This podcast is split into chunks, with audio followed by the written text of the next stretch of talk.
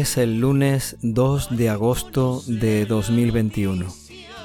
Es el lunes de la semana 18 del tiempo ordinario. El Evangelio de hoy se toma del capítulo 14 de San Mateo. Nos cuenta el milagro de la multiplicación del pan. En aquel tiempo, al enterarse Jesús de la muerte de Juan el Bautista, se marchó de allí en barca a un sitio tranquilo y apartado. Al saberlo la gente lo siguió por tierra desde los pueblos del alrededor. Al desembarcar vio Jesús la gente que se había reunido. Le dio lástima de ellos y curó a los enfermos. Como se hizo tarde, se acercaron los discípulos a decirle, Maestro, Estamos en despoblado y es muy tarde. Despide a la gente para que se vayan a las aldeas y se compren allí algo de comer. Jesús les dijo, No hace falta que se vayan, dadles vosotros de comer. Ellos le replicaron, Si aquí no tenemos más que cinco panes y dos peces. Jesús les dijo, Traédmelos mandó a la gente que se recostara en la hierba, y tomando los cinco panes y los dos peces, levantó la mirada al cielo, pronunció la bendición, partió el pan y se lo dio a los discípulos, y los discípulos se lo dieron a la gente. Comieron todos hasta quedar satisfechos, y recogieron doce cestos llenos de sobras. Comieron unos cinco mil hombres, sin contar las mujeres y los niños. Palabra del Señor. Que nuestras obras reflejen la presencia del Señor. El milagro de la multiplicación del pan es un gesto, un signo de Jesús muy conocido. Todos recordamos que Jesús multiplicó el pan, solo con cinco panes y con dos peces, dio de comer a una multitud de más de cinco mil personas. Pues ese es el hecho, el milagro que hoy se nos cuenta en el Evangelio. Pero realmente el Evangelio está expresado, está contado como una catequesis, como una enseñanza. Eso es lo que vamos a intentar comprender, desentrañar descubrir qué es lo que Dios, el Señor, nos dice en este Evangelio, en esta palabra que hoy escuchamos. Y los discípulos a la gente repartieron, saciaron el hambre. El Evangelio comienza situándonos este hecho en un momento concreto, después de la muerte de Juan el Bautista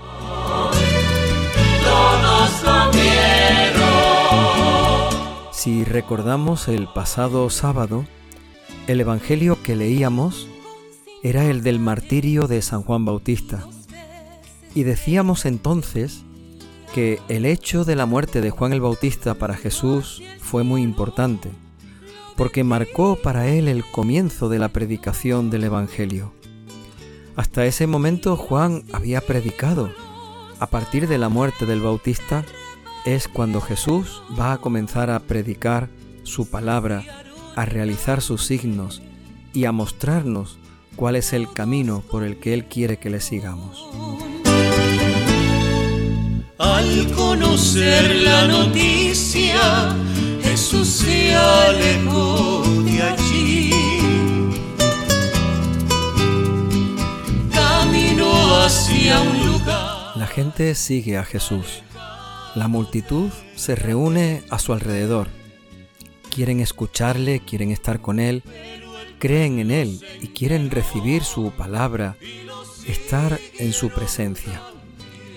Pero la muerte de Juan el Bautista provoca que Jesús quiera ir a un sitio tranquilo y apartado con sus discípulos para descansar, tal vez para reponer fuerzas, para ordenar las ideas, tal vez para que desde allí pueda salir de nuevo a predicar y anunciar la buena noticia a todos.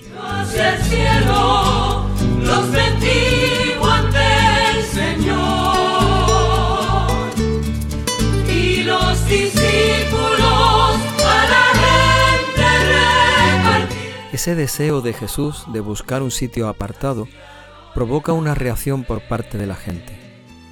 La gente va a buscarlo. Desde los pueblos del alrededor van corriendo hasta aquel sitio junto al lago donde Jesús llega con sus discípulos. La gente vuelve de nuevo a reunirse en torno al Señor. Y dice el Evangelio que Jesús sintió lástima de ellos. No los rechazó, no los apartó, no los alejó de él, al contrario. Sintió compasión de toda aquella gente y curó a los enfermos. Respondieron con tristeza. Cinco panes y dos peces, de comer solo nos queda. Jesús se preocupa por aquella multitud, por aquella gente que anda necesitada.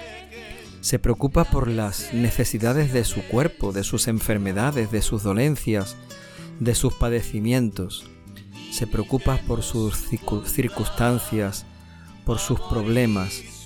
No solamente les enseña con palabras, también los cura con su poder, porque Él viene a salvar, viene a sanar, y aquellos signos son muestras de la salvación y de la vida nueva que Él nos trae.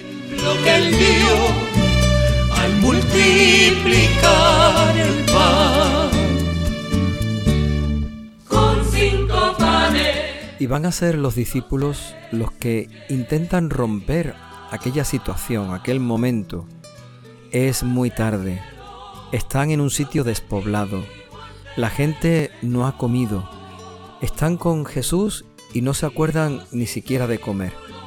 Son los discípulos los que le piden al Señor que despida a la gente para que se marchen, para que puedan llegar a los pueblos del alrededor y encontrar allí algo de comer. Los discípulos parece que quieren evadir el problema, quitárselo de encima. Le piden a Jesús que despida a la gente. Pero Jesús va a aprovechar aquella circunstancia, aquel momento. Va a aprovechar aquella situación para enseñarle algo importante a los discípulos, para enseñárnoslo a nosotros. Jesús le va a decir a los discípulos, no hace falta que la gente se marche, dadles vosotros de comer. Y los discípulos a la gente repartieron. Dadles vosotros de comer. Qué palabra más interpeladora, ¿no? Más comprometida, más difícil de realizar. Los discípulos lo comprenden, no son capaces, no tienen posibilidades. Maestro, no tenemos más que cinco panes y dos peces. No podemos hacer nada. Jesús quiere precisamente que los discípulos se den cuenta de que sin Él no podemos hacer nada. Por nuestra cuenta, contando con nuestras fuerzas, con nuestras posibilidades, no podemos hacer nada. Y por eso Jesús interpela a los discípulos. Dadles vosotros de comer, para que se den cuenta, para que nos demos cuenta, que sin Él no podemos hacer nada. Con cinco panes y dos peces que tenía. Y hacia el Pero luego está la sabiduría, la enseñanza, el bien hacer de Jesús como buen maestro, que puede hacerlo todo. Él puede darle de comer a aquella multitud, tiene poder de sobra para poderlo hacer sin tener necesidad de ningún tipo de ayuda. Sin embargo, pide la ayuda de los discípulos. En primer lugar, les pide esos cinco panes y dos peces, traédmelos. Jesús puede hacerlo todo sin contar con los discípulos. Sin embargo, no quiere hacerlo sin dejar de contar con ellos. Traedme esos pocos panes y esos dos peces que tenéis. Pero no solamente pide el pan y los peces, sino que además les pide su colaboración, su trabajo. Jesús levantó los ojos al cielo, pronunció la bendición, la acción de gracias, partió el pan y se lo fue dando a los discípulos, y los discípulos se lo fueron dando a la gente. Jesús podía haberlo hecho él solo. Sin embargo, contó con la ayuda de los discípulos. del Señor. Imitemos su bondad, amor y su Qué grande es este Dios que puede hacerlo todo por sí mismo, por sí solo. Qué grande es este Dios que tiene poder infinito para poderlo realizar todo sin tener necesidad de pedir la ayuda de nadie. Pero qué grande es este Dios que cuenta con nosotros. Nos pide nuestra ayuda, aunque sea pequeña, aunque sea poca. La necesita, la quiere, nos la pide. Quiere que colaboremos con Él. Él puede hacerlo perfectamente sin nosotros. Nosotros sin Él no podemos hacer nada. Pero Él quiere contar con nuestra pequeñez y con nuestra pobreza para poder llegar a todos.